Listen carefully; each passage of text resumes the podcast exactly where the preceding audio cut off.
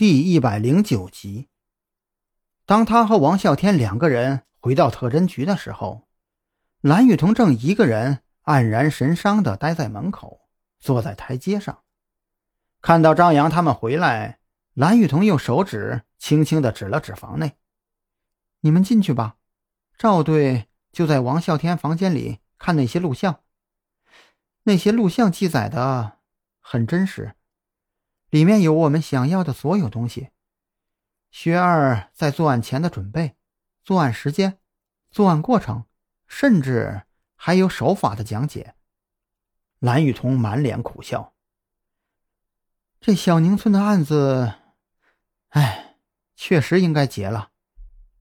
他也说了和赵军相同的话，不过很显然，他的心里并没有特别的好受。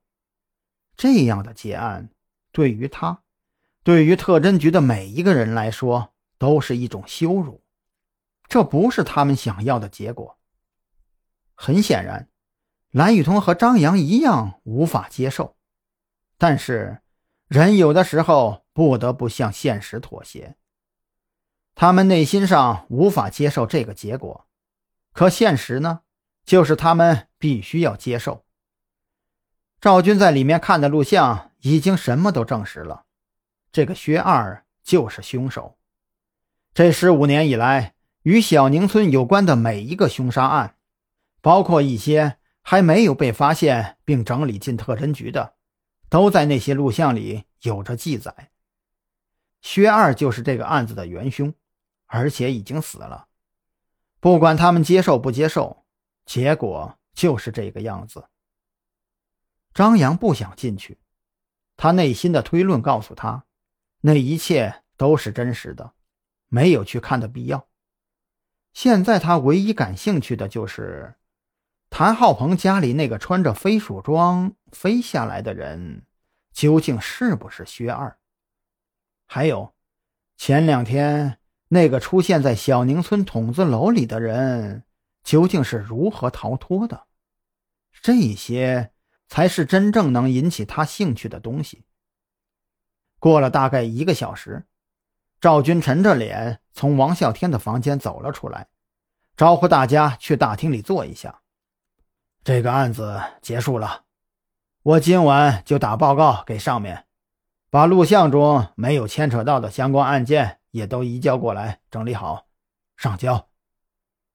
赵军开门见山的说道：“那。”我们接下来的工作是什么呀？张扬小声的问道。接下来的工作，赵军指着那边的档案室，那里面有着数不尽的案子等着我们去查。你不知道接下来我们要干什么吗？那那个军士我们就不抓了吗？蓝雨桐有些不服气。抓，当然要抓。但是现在特侦局的眼睛不能只盯着一个案子，你的背后有数之不尽的没有破获的悬案、冤案。你要是想只盯着这一个案子，那么从现在开始你就可以离开了。赵军猛地一拍桌子，他的心情也非常不好。没办法，他是特侦局的老大，这里的一切他都必须全权掌控，他不能让他的队员。被锁死在一个案子上，或许一个正常的人民警察出于职业操守，不破掉自己看中的一个案子就坚决不行。